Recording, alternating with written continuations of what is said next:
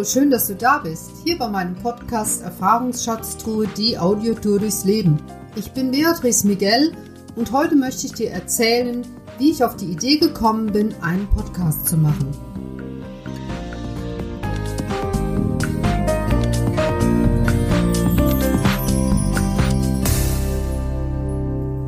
Ja, wie bin ich eigentlich auf die Idee gekommen, einen Podcast zu machen? Und bevor ich dir die Geschichte erzähle, möchte ich mich erstmal bei dir bedanken, dass du dir die Zeit nimmst und mir zuhörst. Da muss ich zurückgehen bis zum Jahre 2000, 2001 bis 2008, weil in der Zeit habe ich als Teilzeitsekretärin bei einer psychosozialen Beratungsstelle gearbeitet. Dieser Job hat mir unendlich viel Spaß gemacht, aber leider war es eben nur eine Teilzeitstelle. Und da ich zu der Zeit alleinerziehende Mutter von vier Kindern war und mich dann noch mit diversen Nebenjobs irgendwie über Wasser gehalten habe, merkte ich aber, das ist kein Dauerzustand und habe dann Ende 2008 gewechselt in eine Vollzeitstelle. Ja, damit begann im Grunde genommen, würde ich mal so sagen, so eine Misere, zumindest die Misere auf dem Arbeitsmarkt für mich. Denn ich habe seitdem nicht wirklich das Gefühl, an dem Ort zu sein, an dem ich wirklich mich gut fühle. Und dieses Gefühl, gerne zur Arbeit zu gehen und Freude zu haben, etwas bewegen zu können, habe ich seitdem nie wieder gehabt. Ich hatte an dieser neuen Arbeitsstelle wirklich nette Kollegen. Das Problem war nur, ich habe einfach nicht genug Arbeit gehabt. Es gab diese Position vorher nicht und da fehlte auch die Planung, die 40 Stunden auch mit Arbeit zu füllen.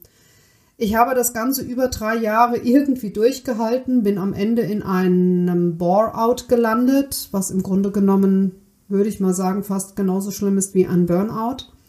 Und habe mich dann schweren Herzens, Herzens entschlossen auszusteigen. Aber ich hätte das, es gab keinen Weg, wir hatten keine Lösung und dann bin ich gegangen.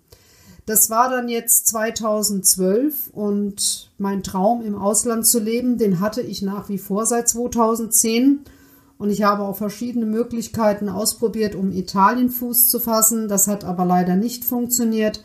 Und schweren Herzens habe ich mich dann erstmal von diesem Traum verabschiedet sozusagen, beziehungsweise, nee, ich habe ihn beiseite gelegt. Ende 2012 habe ich dann eine befristete Stelle gefunden, in, die war projektbezogen und die sollte gehen so bis 2015. Das war eine ganz besondere Stelle. Ich habe dann auch früh genug angefangen, in dem Bereich auch wieder etwas zu suchen, war aber nicht erfolgreich und trotzdem schlummerte die ganze Zeit dieses Ich will, in, ich will nach Italien, das muss doch irgendwie möglich sein. Und das Ganze habe ich dann schon angefangen vorzubereiten 2013, als ich mich mit einer Freundin unterhielt und die sagte, du, es gibt doch die Möglichkeit, als Granny-Au-pair zu gehen. Gut, das entsprechende Alter hatte ich ja, dass ich als Granny-Au-pair durchgehe. Die Erfahrung mit meinen Kindern hatte ich auch, also habe ich mich sofort im Internet kundig gemacht und mich auf unterschiedlichen Plattformen angemeldet. Ja, und es schlummerte dann so ein bisschen vor sich hin, ja, fast so ein Jahr. Und ich habe immer wieder auf den Plattformen geschaut und im Oktober 2014 wurde ich tatsächlich von einer Familie angeschrieben, die in der Nähe von Rom lebten. Und das war für mich der Checkpot, weil ich unbedingt nach Rom wollte. Das war ganz schnell klar, dass ich dorthin gehen werde. Ich habe die Familie kennengelernt, wir haben das alles arrangiert und so war klar, im Juni geht es für mich nach Rom. Geplant waren, oder besser gesagt in die Nähe von Rom. Geplant waren für mich zwei Jahre und als ich dort ankam, es war einfach wirklich ein wundervoller Landsitz, ähm, aber das habe ich dann doch sehr unterschätzt, denn es war so einsam, dass auch ich dann einsam war. Und im Grunde habe ich genau die Dinge getan, wie auch hier in Deutschland, die mit meinen Kindern kochen, waschen, putzen, einkaufen, mich noch um den Hund kümmern. Und ich bin aber dort vereinsamt, weil es einfach keine Menschen gab und der Ort war viel zu klein, um Kontakte zu knüpfen. Ich habe mich dann schweren Herzens entschlossen, um meinen Traum wirklich gelebt zu haben, wieder nach Deutschland zu gehen und kam Ende 2015 zurück nach Deutschland und habe sehr schnell Anfang 2016 einen neuen Job gefunden, der allerdings auch wieder befristet war für ein Jahr als Schulsekretärin als Springkraft. Ich bin überall dorthin geschickt worden, wo es brannte und so kam ich mir auch vor als Feuerlöscher. Nirgendwo gehörte ich dazu. Ähm, ich musste mich immer wieder auf neue Schulleitungen, Lehrer, Kinder, Eltern einstellen und das war sehr kräftezehrend. und eine andere Anstellung in Vollzeit, die war überhaupt nicht in Aussicht. Und dieser Traum schlummerte weiter in mir, in Italien leben zu wollen. Er ließ mich einfach nicht los. Und in dieser Zeit habe ich eine Meditation gemacht, äh, in der es darum ging, ja, wonach sehnt sich dein Herz?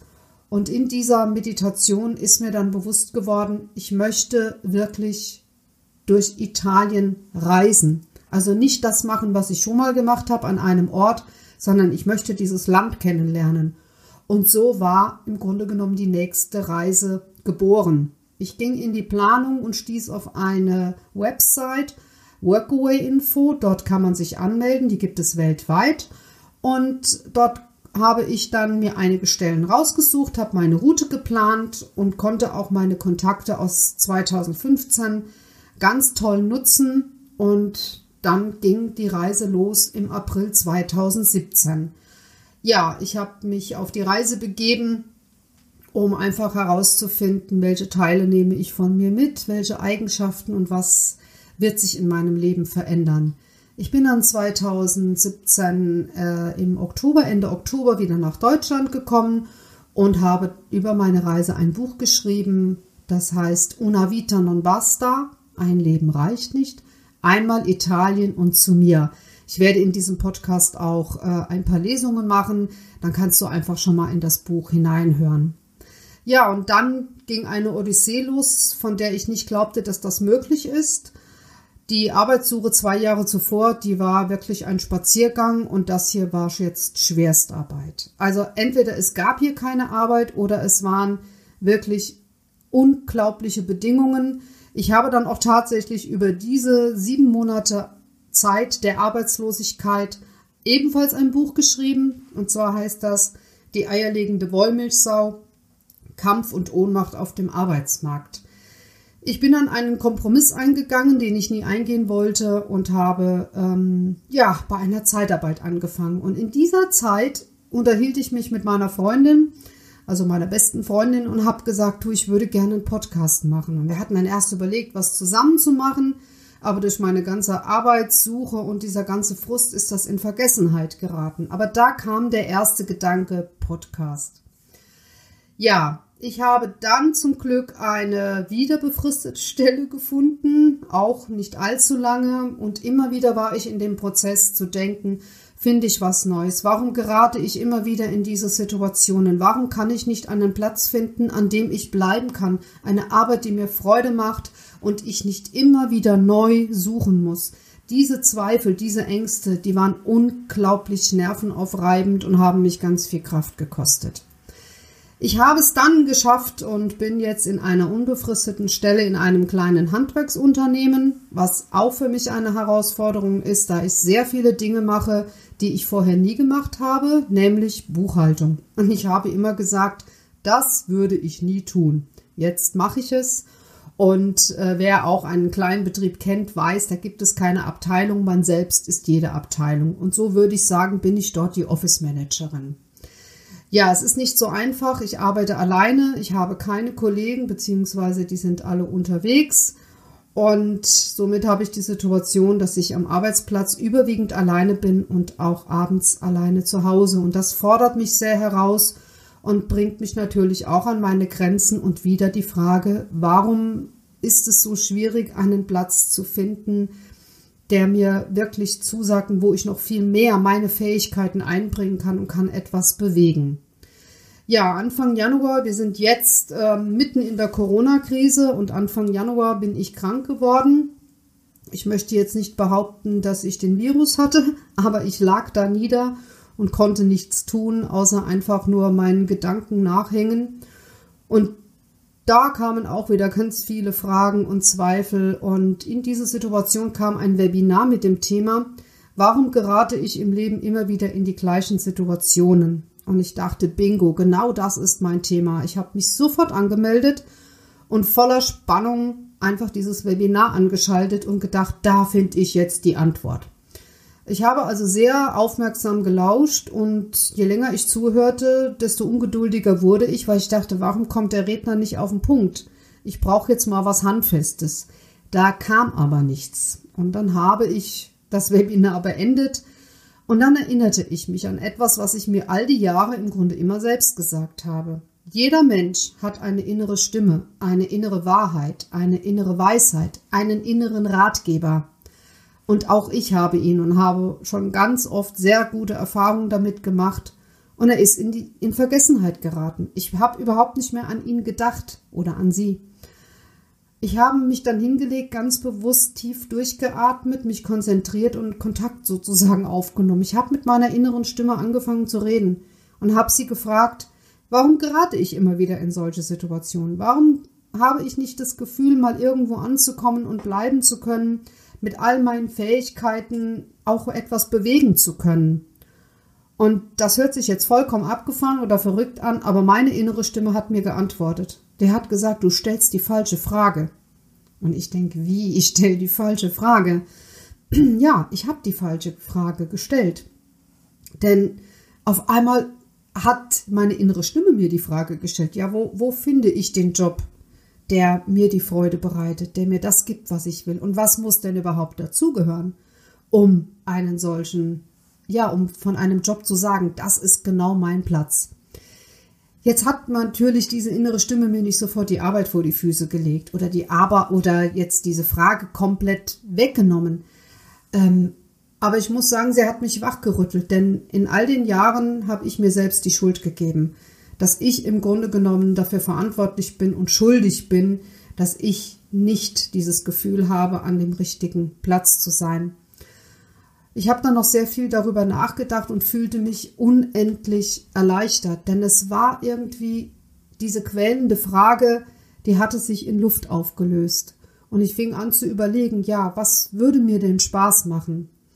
Und in diese Situation hinein, ein oder zwei Tage später, hat meine jüngste Tochter mich angesprochen und mir davon erzählt, dass sie ein Marketing-Seminar gemacht hätte und dass sie mich mit meinen Lesungen gerne unterstützen würde. Denn ich mache mit meinen Büchern und meiner besten Freundin, wir machen Lesungen und Musik gemeinsam und das macht irre viel Spaß. Ja, und dabei wollte sie mich unterstützen mit der Werbung. Und in dieses Gespräch platzte ich raus und sagte, ja, ich würde gerne Podcast machen.